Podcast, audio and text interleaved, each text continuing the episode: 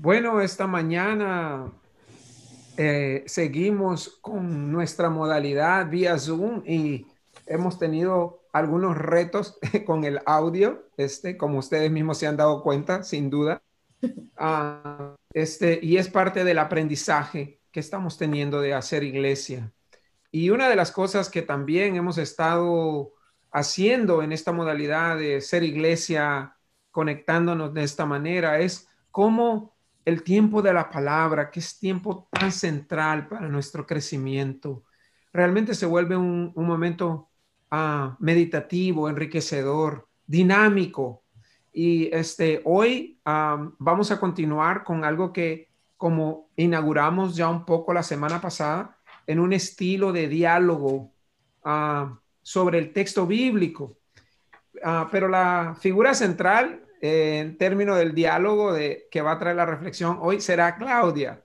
Así que por favor ya animemos a Claudia, eh, démosle ahí sus likes, sus corazoncitos, sus palabras de aliento, de ánimo, porque Claudia ah, da testimonio Ah, de que esto es real, que cuando vamos a la palabra, a leerla, la verdad, quien la palabra nosotros nunca la leemos, la palabra nos lee a nosotros.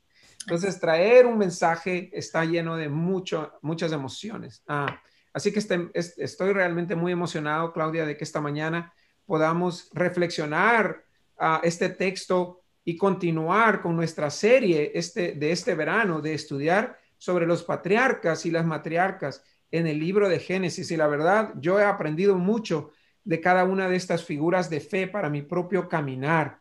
Y hoy estamos entrando y, a la historia de uno de los patriarcas centrales y una de las historias, de hecho, en Génesis más completas, quizás la más completa de todas, ah, la de José.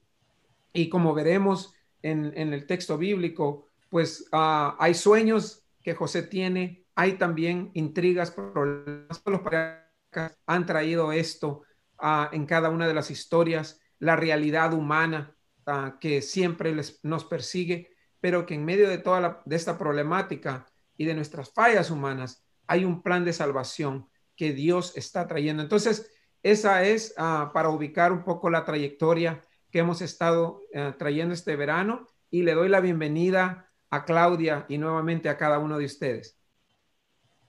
Gracias, pastor. Muchas gracias y gracias también, como dice el pastor, a cada uno de ustedes, porque sé que están aquí atentos a aprender, a recibir lo que hoy traemos para, para cada uno de nosotros. Y de verdad que este pasaje ha sido súper reflexivo en mi cuestión personal. Gracias, pastor, por invitarme a reflexionarlo juntos. Y, y bueno, vamos a leer hoy de Génesis, de Génesis y como dijo el pastor, los sueños de José. Dice, Jacob se estableció en la tierra de Canaán, donde su padre había residido como extranjero. Esta es la historia de Jacob y su familia. Cuando José tenía 17 años, apacentaba el rebaño junto a sus hermanos, los hijos de Bilá y de Silpa, que eran concubinas de su padre. El joven José solía informar a su padre de la mala fama que tenían estos hermanos suyos. Israel amaba a José más que a sus otros hijos, porque lo había tenido en su vejez. Por eso mandó que le confeccionaran una túnica muy elegante. Viendo sus hermanos que su padre amaba más a José que a ellos, comenzaron a odiarlo y ni siquiera lo saludaban. Cierto día José tuvo un sueño y cuando se lo contó a sus hermanos, esto le tuvieron más odio todavía. Pues les dijo, Préstenme atención, que les voy a contar lo que he soñado. Resulta que estábamos todos nosotros en el campo atando gavillas. De pronto, mi gavilla se levantó y quedó erguida, mientras que las de ustedes se juntaron alrededor de la mía y le hicieron reverencias. Sus hermanos replicaron, ¿De veras crees que vas a reinar sobre nosotros y que nos vas a someter? Y lo odiaron aún más por los sueños que él les contaba. José es vendido por sus hermanos. En cierta ocasión, los hermanos de José se fueron a Siquén para apacentar las ovejas de su padre. Israel le dijo a José, Tus hermanos están en Siquén apacentando las ovejas. Quiero que vayas a verlos. Está bien, contestó José. Israel continuó. Vete a ver si tus hermanos y el rebaño están bien y tráeme noticias frescas. Y lo envió desde el valle de Hebrón. Cuando José llegó a Siquén, un hombre lo encontró perdido en el campo y le preguntó, ¿Qué andas buscando? Ando buscando a mis hermanos, contestó José. ¿Podría usted indicarme dónde están apacentando el rebaño? Ya se han marchado de aquí, le informó el hombre. Les oí decir que se dirigían a Dotán. José siguió buscando a sus hermanos y los encontró cerca de Dotán. Como ellos alcanzaron a verlo desde lejos, antes de que se acercara, tramaron un plan para matarlo. Se, dijeron unos a otros, ahí viene ese soñador. Ahora sí que le llegó la hora. Vamos a matarlo y echarlo en una de estas cisternas, y diremos que lo devoró un un animal salvaje, y a ver en qué terminan sus sueños. Cuando Rubén escuchó esto, intentó librarlo de las garras de sus hermanos, así que les propuso, no lo matemos, no derramen sangre, arrójenlo a esta cisterna en el desierto, pero no le pongan la mano encima. Rubén dijo esto porque su intención era rescatar a José y devolverlo a su padre. Cuando José llegó a donde estaban sus hermanos, le arrancaron la túnica muy elegante, lo agarraron y lo echaron a una cisterna que estaba vacía y seca. Luego se sentaron a comer. En eso, al levantar la vista, divisaron una caravana de ismaelitas que venía de Galaad. Sus camellos estaban cargados de perfumes, bálsamo y mirra, que llevaban Egipto. Entonces Judá les propuso a sus hermanos, ¿qué ganamos con matar a nuestro hermano y ocultar su muerte? En vez de eliminarlo, vendámoslo a los ismaelitas. A fin de cuentas, es nuestro propio hermano. Sus hermanos estuvieron de acuerdo con él. Así que cuando los mercaderes madianitas se acercaron, sacaron a José de la cisterna y se lo vendieron a los ismaelitas por 20 monedas de plata. Fue así como llevaron a José a Egipto. Esta es palabra de Dios para nosotros, el pueblo de Dios. Oremos. Señor, te damos gracias por este momento aquí reunidos y reflexionando sobre estas palabras Ayúdanos a recibirlas con un corazón abierto, con un corazón lleno de reflexión. Te lo pedimos en el nombre de Jesús. Amén. Amén. Wow. Qué historia, qué historia. Y de verdad, este, me alegro muchísimo. a poder hacer esta reflexión juntos y me alegro muchísimo también por aquellos que, hoy están con nosotros para poder ah, reflexionar esta palabra juntos, porque creo que el Señor tiene preparado algo muy especial en este tiempo ah, mientras vamos a la palabra. Y la manera en que lo vamos a hacer es que tenemos unas preguntas, yo tengo unas preguntas para Claudia, hemos estado en un diálogo esta semana sobre este texto y ah, alrededor de la historia de José, ah, vamos a tener alguna, Claudia va a tener unas reflexiones que también va a conectar con su propia vida y lo que el Señor le ha revelado en su corazón. Y lo que vemos primero en el texto, si ponen atención, es que José es un soñador. Eso es ah, lo que está ubicado. de hecho, es conocido que José es un soñador. Dios le da sueños. Y los hermanos eh, en cierta manera también vemos una acusación de que no solamente de que José es un soñador, pero que José se siente superior a ellos. Hay una, hay tensión muy bien ubicada de que se le acusa a José de un cierto grado de arrogancia. Y si conocemos la historia de José en detalle, ah, la verdad es que una cosa que nos damos cuenta es que él es uno de los favoritos de su papá, de Jacob, de Israel. Y estos favoritismos casi siempre llevan a tensiones, ¿no? Entre hermanos, si hay uno favorito, siempre llevan a tensiones, a enemistades, a envidias, a intrigas, y todo eso lo vemos ubicado en el texto hoy. En cierta manera, Claudia, y lo hemos estado reflexionando, pero yo quisiera regresar un poco a la, a la parte sobre los sueños de José. Cuando piensas en sueños, ¿qué reflexión te viene a tu mente? ¿Y cómo conectan quizás los sueños de José con tu propia historia, con tus propios sueños? Eh, cuéntanos. Wow, pues la verdad que sí que ha sido muy revelador este, este pasaje, este pasaje para mí. Cuando hablamos de los sueños, y yo creo que la verdad que soñar es buenísimo, ¿no? Los sueños, tenemos esta capacidad de soñar que es maravillosa. Y inclusive yo me considero una soñadora, ¿no? Y, y cuando estoy escuchando y reflexionando este pasaje, me doy cuenta que mi papá, que Dios lo tenga en su gloria, hace poco acaba de fallecer, pero he hecho muchísima reflexión en esto, que él era un soñador. Él era una persona que le gustaba soñar. Y creo que yo tengo parte de eso también por, por él, ¿no? En, mi sangre, tal vez. Pero me doy cuenta que los sueños nos pueden llevar también a algo autodestructivo si no nos dejamos guiar mi padre tenía muchos sueños. Él siempre quería ser una persona con dinero, ¿no? Quería tener dinero, quería tener poder. Entonces, soñó mucho, él siempre quiso ser como un cantante profesional y, y, todos estos sueños de tener muchos negocios. En ese momento, él empezó a juntarse y a relacionarse con gente eh, adinerada, con gente que estos sueños que él tenía los alimentaron, pero de una manera autodestructiva, ya que empezó él a sentirse superior, empezó a sentir, a hacer sentir menos a mi madre, sentirse mejor que ella. Eh, entonces, él empezó a sentirse casi como un dios él empezó mucho en, este, en el camino del crecimiento personal y es algo que yo también he traído mucho en mi, en mi vida en estos últimos años, el crecimiento personal.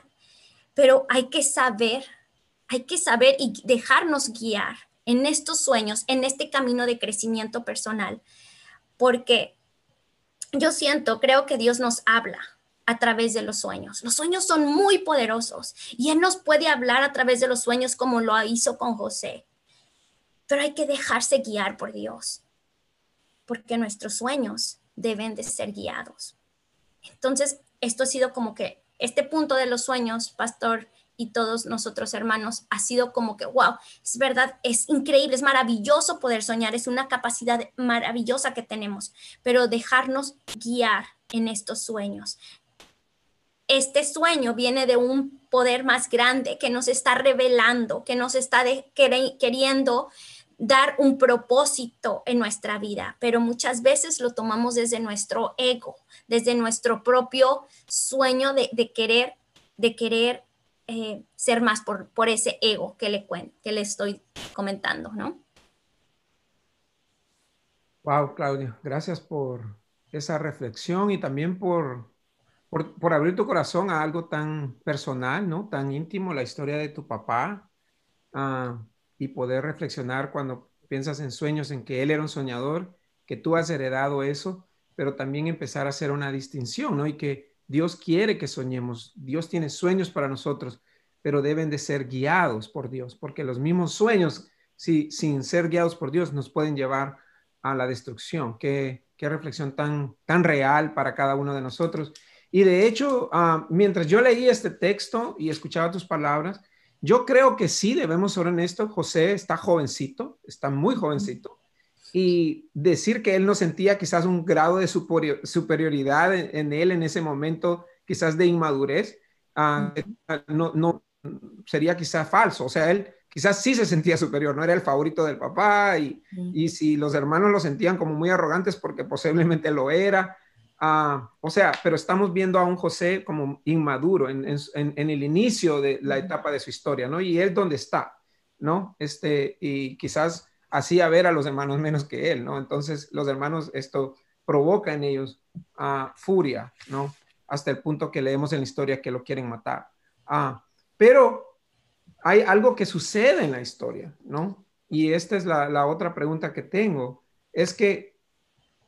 Uh, José pasa de ser el soñador y el privilegiado protegido de Jacob a una situación de muerte. O sea, el panorama cambia completamente en la historia, ¿no? De, pasar, de ser el protegido pasa a completamente desprotegido. En el versículo 24 dice que José está literalmente en hoyo. Y sus hermanos son bien crueles ah, en ese sentido porque lo meten en un hoyo donde ni siquiera hay agua. O sea, o sea, para que se muera de sed o para que se muera de, lo que sea, ¿no? De estar ahí del tiempo. Ah, ¿Cómo relacionas tú esta historia que, nos estás empezando a contar en, en, tu vida, específicamente alrededor de este cambio, ¿no? Que de repente José se encuentra literalmente en un hoyo. ¿Cómo lo relacionas al texto y a tu vida también? Sí, yo creo que toda, todos nosotros nos podemos identificar con estas palabras, ¿no? Estar en el hoyo. Estar en el hoyo, ¿qué significa estar en el hoyo? En, este ejemplo que les estoy platicando de esta reflexión personal, yo sentí y vi, vi con mis propios ojos, ¿no? Muchas veces mi, mi, padre estuvo en el hoyo, vilmente, ¿no? Después de a lo mejor de estar en, un, en una empresa bien, bien ubicado, ¿no? Tener estas relaciones de personas y que él empezó con este sueño de, sentirse eh, un poco la arrogancia, ¿no? La avaricia se apoderaron de él. Y él estuvo literalmente en el hoyo después de este sentir, sentirse mm, mm, superior, literalmente perdió todo, perdimos todo, ¿no? Él, él, empezó dos negocios con mucha euforia, muchas ganas, parte del sueño, y, lo perdió todo, todo, eh, negocios, amistades. Eh, tuvimos que, irnos a, vivir a casa de mis abuelos sin nada, ¿no? Él tuvo que irse a otro lugar. Él siempre quiso como después ser su propio jefe, ¿no? Tener su negocio, pero pues después se tuvo que someter todo el resto de su vida a, trabajos en donde él tuviera que ser empleado. Y eso fue algo como que uh, lo hizo sentir muy fracasado, muy fracasado en, en, negocio, en el, en el amor también, porque mi padre pues tuvo tres matrimonios, ¿no? Ya después se divorció de, mi mamá y, fue, no, nunca fue feliz eh, eh, en el amor. Eh, y todo eso, de verdad que fue en el hoyo. Y, ahí, cuando caemos en el hoyo, yo me puse a pensar mucho también cuando estaba preparando esto, digo, wow, yo también en mi vida y yo creo como todos ustedes, ¿no? Hemos estado, me he sentido en el hoyo, pero en el hoyo. Cuando yo tenía este gran anhelo, gran anhelo de ser madre y, no pude por, por varios años, no tuve que despojarme de este deseo de ser madre para poder encontrar de verdad quién soy, quién soy en Dios. Cuando estamos en el hoyo es, un momento de preparación, es un momento de, nosotros aprender, pero ya depende de nosotros si queremos aprender o no, ¿verdad? Eh, en este caso, mi, padre desafortunadamente no tenía a lo mejor todas las herramientas y no las buscó para poder salir de este hoyo y, y se quedó ahí cuando he estado yo en el hoyo también y, le agradezco infinitamente, de veras, ahora haciendo esta reflexión, le agradezco infinitamente a mi padre por todo lo que, lo que me enseñó, porque eso es un gran aprendizaje. O sea, yo estoy ahorita aprendiendo muchísimo con su propia vida, con su propio legado. Y no estoy aquí como para, para criticarlo o para juzgarlo o para dejarlo en un mal, en un mal, eh, en, en una mala visión o papel, ¿no? Él hizo lo que pudo, con lo que tenía, tal vez no, no, pudo hacer más, pero me dejó un gran aprendizaje. Y ahora esto me deja a mí que cuando uno está en el hoyo, cuando en esos momentos que estás en el hoyo es como para decir, me rindo y busco, busco este poder, este poder creador, porque Él sabe para qué fuimos creados. Él sabe cuál es nuestro proceso de transformación y de crecimiento, pero tenemos que por eso decía guiarnos, ¿no? Dejarnos guiar, porque Él es el que nos da este sentido a nuestra vida. No nuestro ego, no nuestra avaricia, no nuestra soberbia. Él es el que nos da este sentido. Entonces, en estos momentos en los que yo también me he sentido muy en el hoyo, cuando, cuando no podía ser madre, cuando también nosotros perdimos pues nuestra casa de los nuestros sueños, perdimos todos nuestros ahorros, perdimos muchas cosas y tuvimos que empezar de cero otra vez. Entonces, ahí es despojarnos de esto que nosotros muchas veces queremos que lo externo nos dé el valor de quién somos, ¿no? Que lo que el, el otro que porque ya tener un hijo ya me siento feliz, porque mi hijo me está dando la felicidad. No, tenemos que en ese momento despojarnos y encontrar quiénes somos por lo que somos, no porque lo demás nos da, no porque un negocio nos da, no por lo que un hijo nos da, no lo por, por lo que una casa nos da, sino porque lo que Dios nos da y quién Él cree que somos. Entonces, estos momentos de veras de estar en el hoyo son como wow, es, es una preparación, como les digo, y ahí es donde, ahí es donde trabajamos nuestros temores, nuestros egos, nuestros miedos. En ese momento es donde nos despojamos de todo para solamente saber quiénes somos en Dios. Y, bueno, pero ahí está, existe el peligro de que en ese hoyo o nos, nos quedamos hundidos o nos levantamos fuertes, ¿no? O nos preparamos para ser más fuertes. Entonces, bueno, yo creo que, traigo mucho de mi papá en ese sentido, de soñar, pero aquí él me está dejando una gran lección y yo quiero, o sea, eh, llenarme de estos sueños buscando la guía, la guía divina, la guía divina. Y bueno, yo creo que tenemos que hacerle cara a cara al dolor para encontrar las bendiciones. Entonces, por eso a veces tenemos que caer en estos hoyos para poder encontrar esta bendición. Wow. agradecer antes que nada, bueno, no hemos concluido, ¿no? Pero este, tú, tú nuevamente el poder traer esta, esta reflexión de una manera tan personal y tan real, porque siento que tienes razón hemos estado nosotros en nuestros propios hoyos, ¿no? quizá para cada uno diferente, pero hemos conocido al sentirnos como José en ese momento, donde no hay escapatoria más que simplemente buscar a Dios. Y ese es el momento que tú dices de la oportunidad de transformación. Por supuesto que también al, al caer a nuestros hoyos, en vez de prepararnos, nos podemos escapar o no aceptar la realidad. Y ahí está el peligro. Pero la realidad es que es puede ser visto como un tiempo de preparación, ¿no?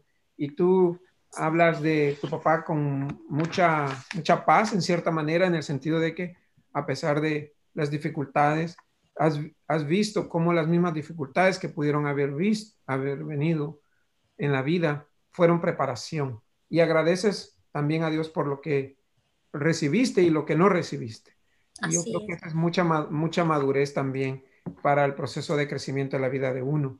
Y eso me lleva quizás a, un poco como el cierre de esta reflexión. vemos en la historia de José una conclusión en cierta manera trágica, ¿no? Este, hermanos, pues deciden venderlo y en vez de matarlo. y quizás vamos a continuar estudiando la historia de José la próxima semana, pero quisiera anticipar un poco lo que sucede porque creo que conecta con la historia hoy. En Génesis 50, 20, José le dice esto a sus hermanos. Esto ya es después de, muchas cosas, muchos eventos que vienen después. Les dice, en verdad ustedes pensaron hacerme el mal, pero Dios transformó ese mal en bien para lograr lo que estamos viendo, salvar la vida de mucha gente. O sea que ese momento de mal, ah, Dios lo transformó a bien. Y eso es mucho lo que vemos en estas historias, ¿no? Que la maldad humana, ah, pues no es que Dios la bendice, es que aún en nuestros errores, en nuestra falta, Dios las puede transformar para bien. Ah, yo eh, quisiera preguntarte, ¿cómo ves tú a Dios usándote para un propósito similar, ¿no? Después de, este tiempo en, tu vida, ah, de salvar a mucha gente por medio de lo que Dios te ha ido revelando. Ah, ¿Cómo puede quizás, eh, cómo ha ido Dios transformando de mal a bien en tu propia vida, en tu llamado, ah, para que se cumplan los sueños de Dios para ti y para, para la gente que tú impactas?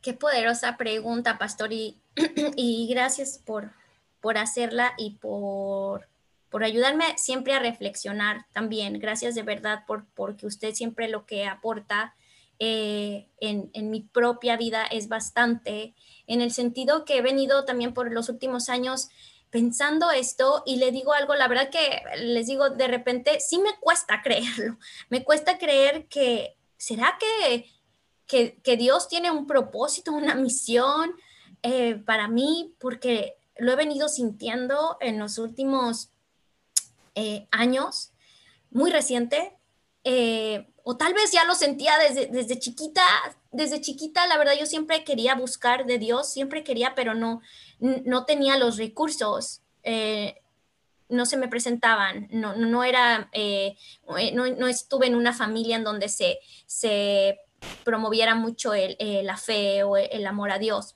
pero siempre tenía algo en mi corazón que me hacía buscarlo. Y ahora con todo esto que he estado reflexionando en estos últimos años, siento que tal vez sí él tiene una, una misión muy importante, pero me cuesta creerlo, me cuesta creerlo y yo creo que como a todos, no sé si a ustedes les pasa también, pero creo que de repente nos cuesta mucho creer que Dios tiene un propósito muy importante para cada uno de nosotros.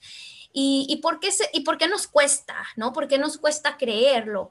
Porque, bueno, venimos nosotros cargando y arrastrando muchos, mucha falta de desvalorización personal, mucha falta de confianza en nosotros mismos, ¿no? Tal vez el hecho de que en esta historia de, de, mi, de, mi, padre, tener yo que, que bueno, él, él, él, nos dejó, él se fue cuando estábamos, eh, yo estaba con casi en mi adolescencia, entonces, pues fue algo fuerte porque me encontraba yo en un momento en que tenía que, pedirle ¿no? dinero para, poder para poder pagar nuestras escuelas, nuestros colegios, para poder comer. Mi mamá trabajaba muchísimo y cuando él a veces nos decía, sabes que pues no tengo, a ver cómo le haces. Todas estas cosas quedan como eh, clavadas y te, y te desvaloran y sientes que, que no vales lo suficiente como para para poder ser proveído.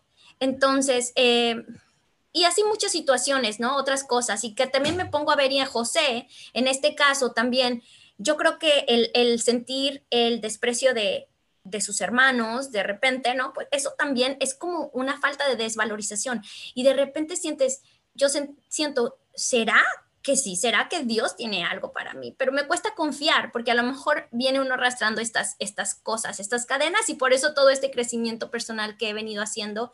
Y bueno, pastor, la verdad que sí siento algo muy, muy fuerte en mi corazón y, y, que Dios me lo ha estado revelando y que siento en verdad que Dios me ha estado hablando para esto y, cuando a veces yo me quiero de, en estos mismos sueños, no me quiero como esquivar, me quiero ir por otro camino, como que me regresa y me jala y me, cuando estoy preguntando, dime para dónde voy, dime revélame y le agradezco el, el, hablarme. Y de verdad que me lo ha hecho de una manera increíble, inclusive este, este viernes pasado, eh, como muchos de ustedes saben, este, tengo un devocional en página de Facebook todos los martes y jueves en vivo y bueno, de un librito que me, me ha llamado y se llama Jesús te llama y que ahí el viernes exclusivamente yo le estaba diciendo, Dios mío, gracias porque me estás hablando y porque, y porque quiero escucharte y por el mensaje que me vas a dar sin haberlo leído todavía, ¿no? Sin haberlo leído, yo ya le estaba agradeciendo, gracias por este mensaje, porque sé que me vas a hablar, porque sé que me estás este,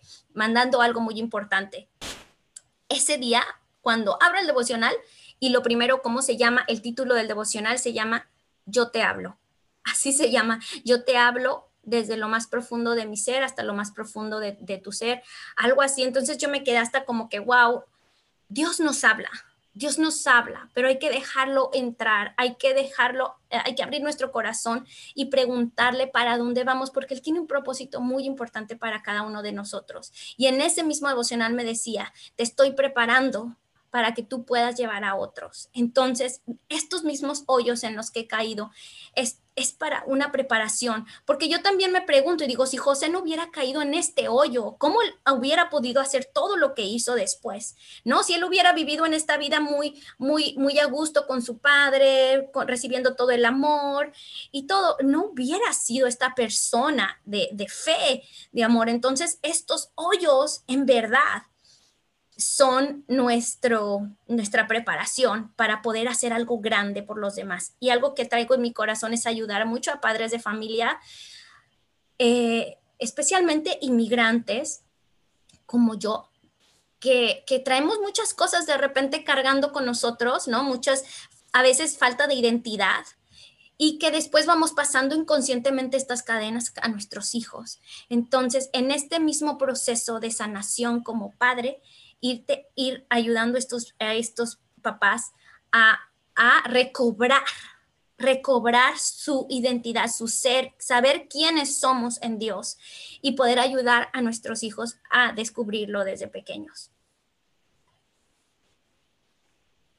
Wow. Um, quiero nuevamente este, decir que esta reflexión nos empodera a todos y me encanta mucho, Claudia, el poder, yo le decía a Claudia la, la, pregunta offline, ¿no? Mientras nos preparábamos este, sobre su misión en la vida. Y ella me lo decía así como, como me lo está diciendo ahora, pero como con esas palabras, como no me la puedo creer, pero esto realmente lo que siento en mi corazón, que es ah, trabajar con padres y familias inmigrantes que necesitan sanación personal, porque así como yo he sanado y estoy sanando, creo que todos lo necesitamos. Cómo romper cadenas para no pasárselas a nuestros hijos. Qué poderosa misión para la vida. Y Dios lo quiere. Eh, estoy seguro por lo que lo, vemos y lo hemos ido viendo, ¿no? A veces nos cuesta creer a nosotros mismos que Dios nos pueda usar para tal propósito, pero de que Dios lo quiere, uh, ten certeza. Y otra cuestión, Claudia, que quisiera dejar esta mañana es un versículo que me hizo pensar tu, tu reflexión y está en, en Lucas 14, 21. Dice, es de Jesús. Dice la palabra, el siervo regresó y le informó de esto a su señor, de que unos no querían venir a un banquete y le dijo, sal deprisa por las plazas y los callejones y trae a los pobres, a los inválidos, a los cojos y a los ciegos. Y lo que me hizo pensar muchas veces es que entre nosotros andamos callejones. Y a esa gente es la que Jesús nos invita a invitar a nuestra vida, porque ellos tienen más que darnos que con aquellos que nos llevamos bien o que no nos causan problemas. Porque las que estas personas nos revelan es a nosotros mismos. Yo creo que mucho de lo que, lo que tú estás compartiendo hoy es uh, los problemas en la vida, uh, las dificultades, eh, este, es lo que nos revelan a nosotros, nos, a nosotros mismos. O sea, y el, problema que José tuvo con sus hermanos, le revelaron a José la verdadera naturaleza sobre él mismo. Y entonces, eh, ¿y qué? Ese es el mejor regalo. ¿Qué mejor que llegarnos a, conocer a nosotros mismos? Porque si solo pasamos con las personas que ya nos alaban y no nos dan problema, ¿qué vamos a aprender de nosotros mismos? No vamos a aprender nada. Entonces, creo que esa es una enseñanza muy grande para cada uno y muchas gracias, Claudia. Si tienes alguna que puedas orar, por concluir este sermón, te lo agradecería. Claro que sí, pastor. Gracias a usted también por invitarme, por estar aquí juntos y a todos ustedes por, por estar presentes y abrir su corazón a, a esta reflexión. Oremos. Señor y Dios mío, gracias por darnos el poder de soñar. Te pido desde lo más profundo de mi corazón que guíes cada uno de nuestros sueños que podamos escuchar tu voz a través de ellos, para así que sea tu propósito el que vengamos a cumplir y no el nuestro. Y que en los momentos en donde nos podemos sentir en el hoyo, también podamos sentir esa mano tuya preparándonos para recibir todas las bendiciones que tienes para nosotros. Te lo pedimos en el nombre de Jesús. Amén. Amén.